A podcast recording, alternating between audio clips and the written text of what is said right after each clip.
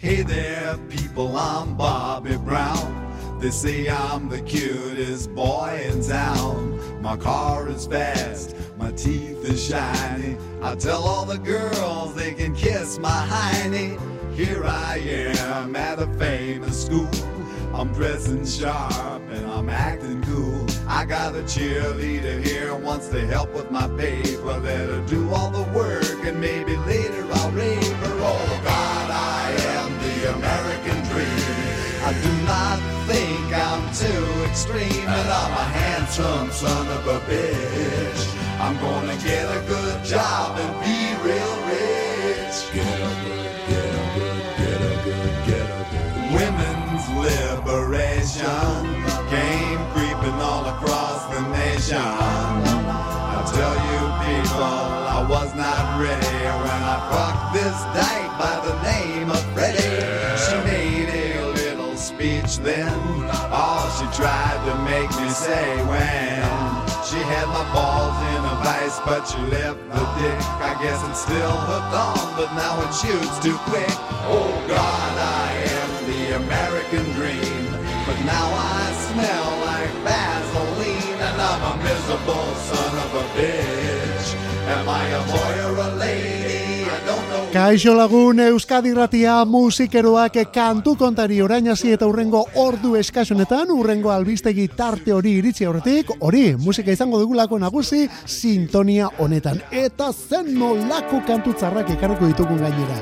Begira non eman behar dugun lehen biziko pausua lauro geita amarreko amarkadari ekiten ari ginen eta bapatean erresuma batuak Liverpool iriak onelako talde bat utzi zuen. Egia da gero hortik aurrera jarraitu dutela ez dute aparteko arrakastarik izan handik aurrera, baina tira lehen da biziko kolpeura benetan beldurgarria izan zen. Johan Pahelbel barroko garaiko egilearen kanon ospetsua oinarri hartu, eta onelako dantza ritmoak eginaz, talde hau da The Farm.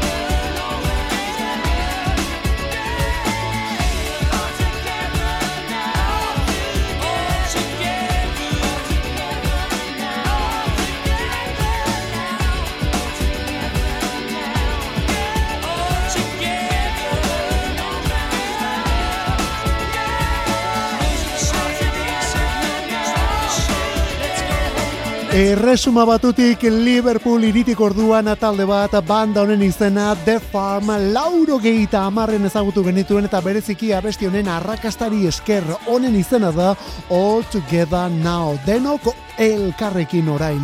The Farm taldekoak dira beren estrenua izan zen eta beren ibilbideko kanturik sonatuena. Eta hori, esan duguna mila beratzerun eta lauro gehieta amarrekoa da, baina abesti honen oinarria mila zazpieun eta hogei inguru horretan dago barroko garaiko egile ospetsua Johann Pachelbel, Händel eta Bach eta garai hartoko egile handiengan eragin handia izan zuen musikaria, bueno, ba honek kanon ospetsu bat egin zuen, behin baino gehiagotan moldatu eta entzun dugun kanona eta hori dago pieza honen oinarrian. Lauro gehieta marrean, The Farm abestiaren izena All Together Now. Hori Liverpool iritik erresuma batutik orduan eta erresuma batuan jarraitzen dugu, baina orain beste hiri batera guaz. Sheffieldera hau da Moloko.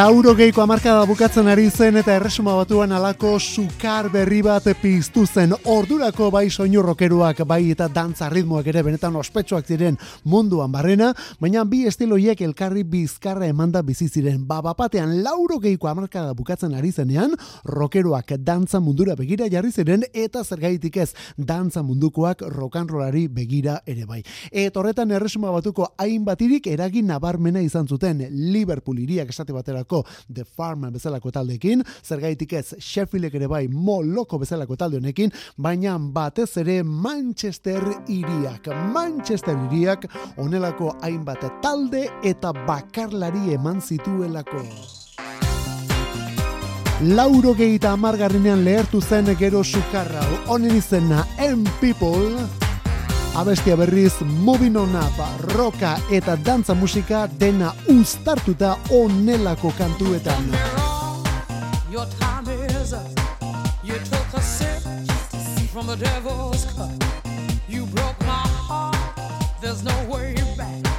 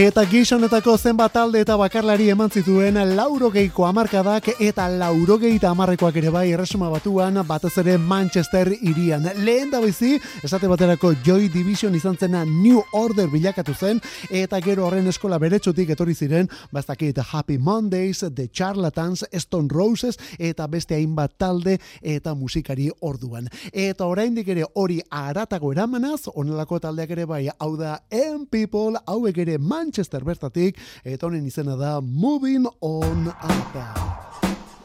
Zenbat musika uztarketa, edo horren inguruan ari gara gaur Euskadi irratian kantu kontari saioa abiatzen naiz eta estilo eta beste gorabera batzuk ere karriko ditugun gaur ere, eh? Urrengo banda benetan interesgarri honen izena Foster the People eta hau da Pump Up Kicks.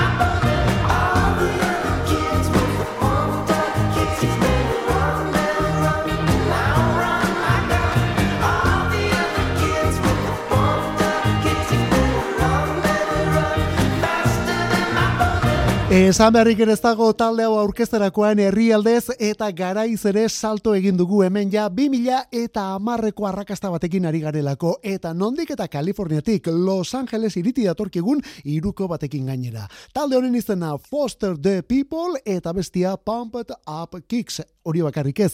Euskal talde batek zetak taldeak bere zuzeneko emanalditan ere behin baino gehiagotan moldatu duen kantua. Hori bai, herrialdez eta garaiz aldatuta, baina mestizaia kontuetan dantza kontuak rokanrolarekin uztartuz Foster the People.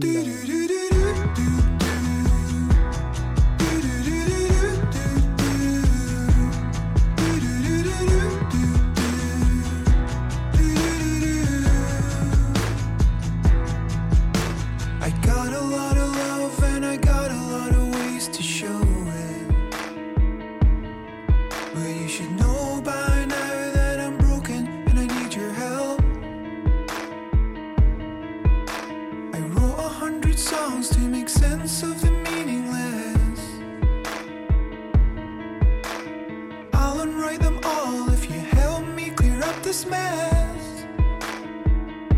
Cause I would never bring.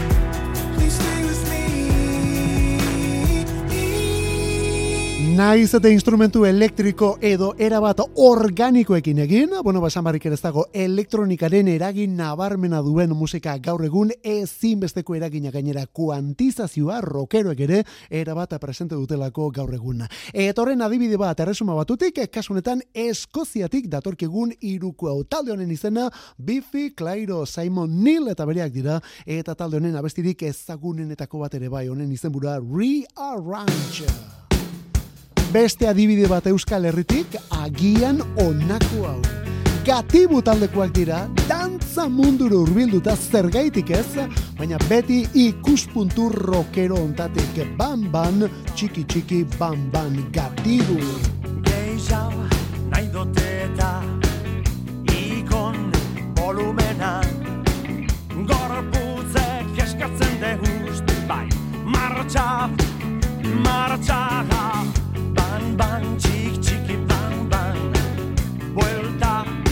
hasta que van, ay, van.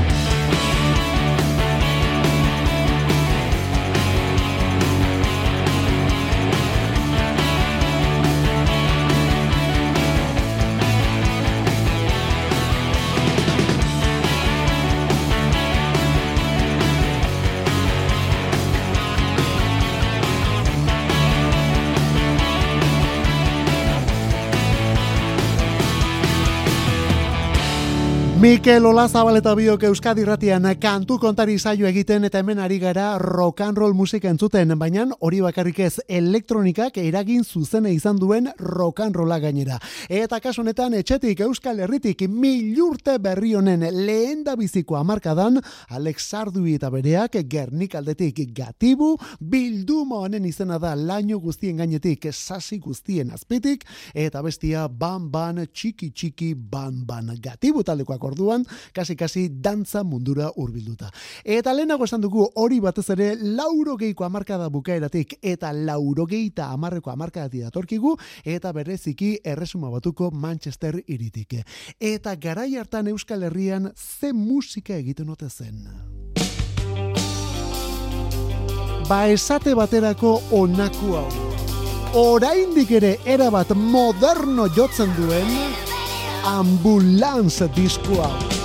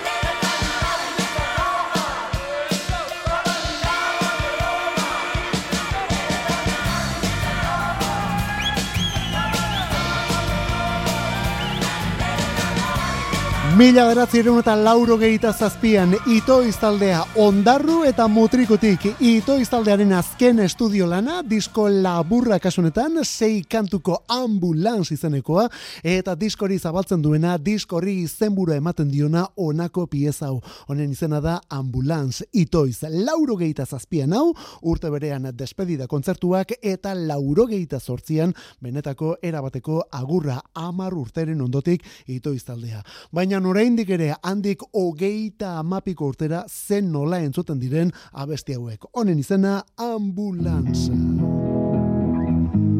Hori iragan benetan presentean, eta gaur egundik biharrari begira jarrita, zergaitik ez urrengo proposamen hau, hau da zugaz txiltxokoren kantu berria.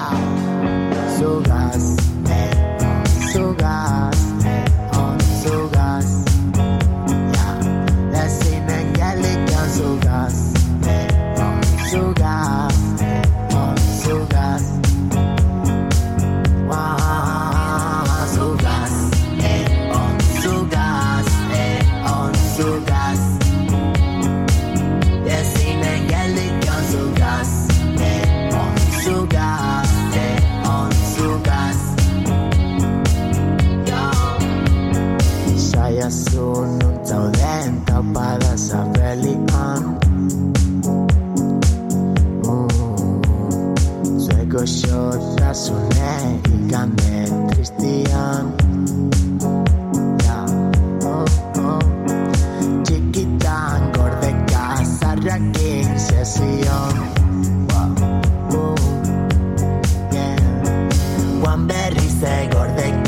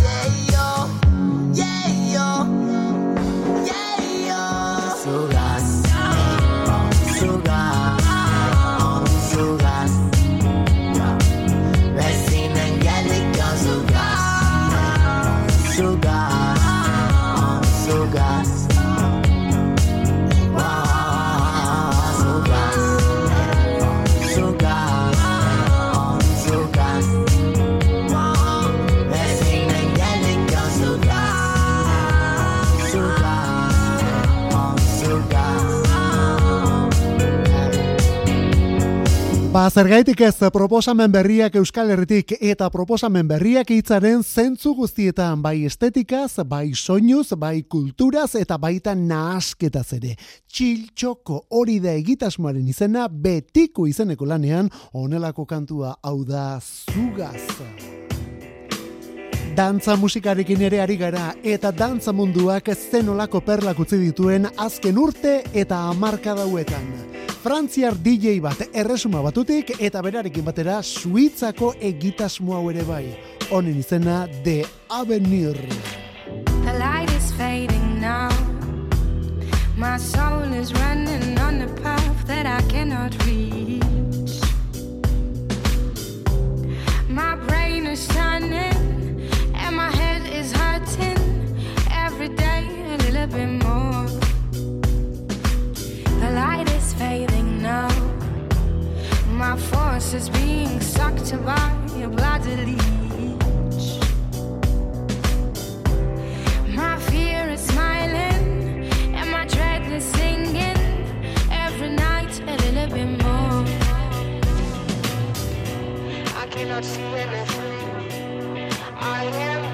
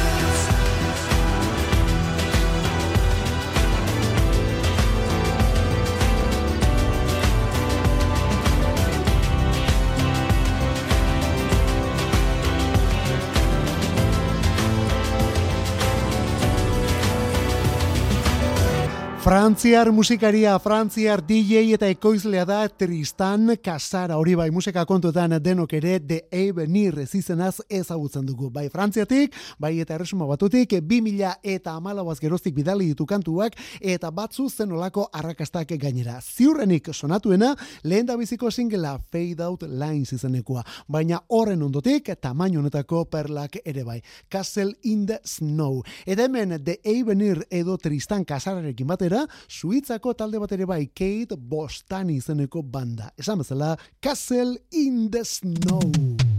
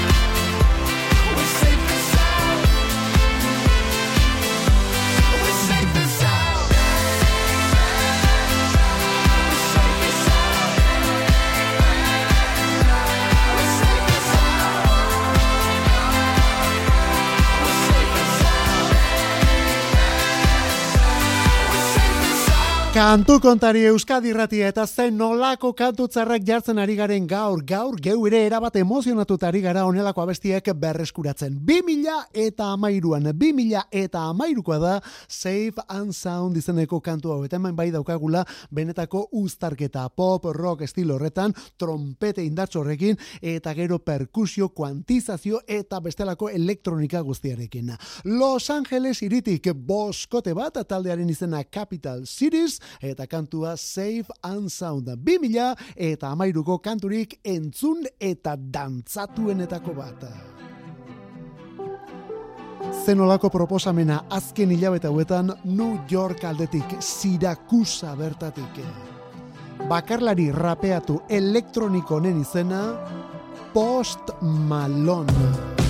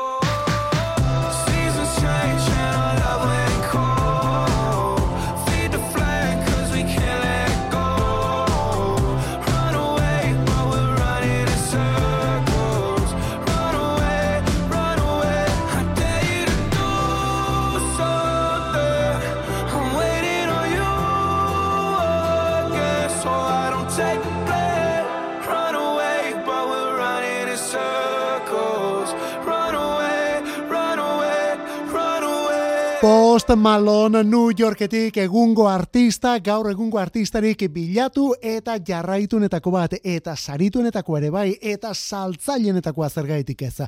Bueno, rap munduti datorkigun kantari eta musikaria da, hori bai beste estilo batzuetara hurbiltzen eta zabaltzen ari dena, bai popera, bai eta dantza mundura ere, eta roko kontuetara ere bai, zergaitik ez, nirbanaren kantua moldatzen ere entzun dugulako azken hilabete hauetan, batira orain onelako disko batekin. 2000 eta emeretzikoa da Hollywood's Bleeding izeneko kantu bilduma hau, Hollywood odoletan, eta disko hortan sartu zuen Circles kantua.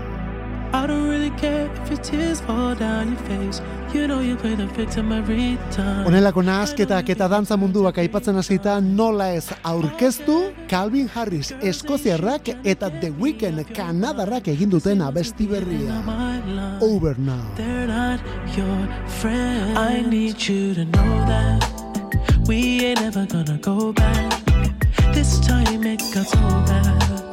It's best for me, it's best for you. I need you to know that. Try to love you, but I force that. All signs we ignore that. And it's not the same. Cause it's over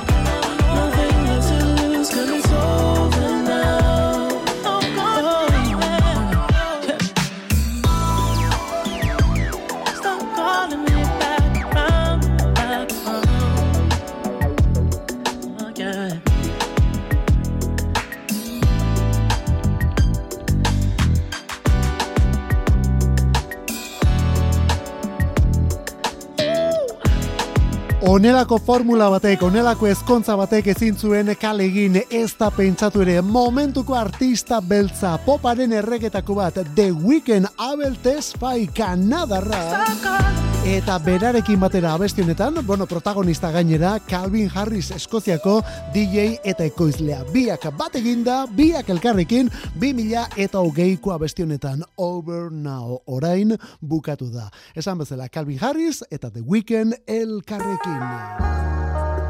Eta hor bukaera kontuak, ba begira, guretzat ere bai, Mikel Olazabal eta biok Euskadi Ratian kantu kontari egiten, orain albisteak datoz, beraz honekin gaurkoz gure despedida. Bihar, musika gehiago, ondo izan, zauritxuran ibili.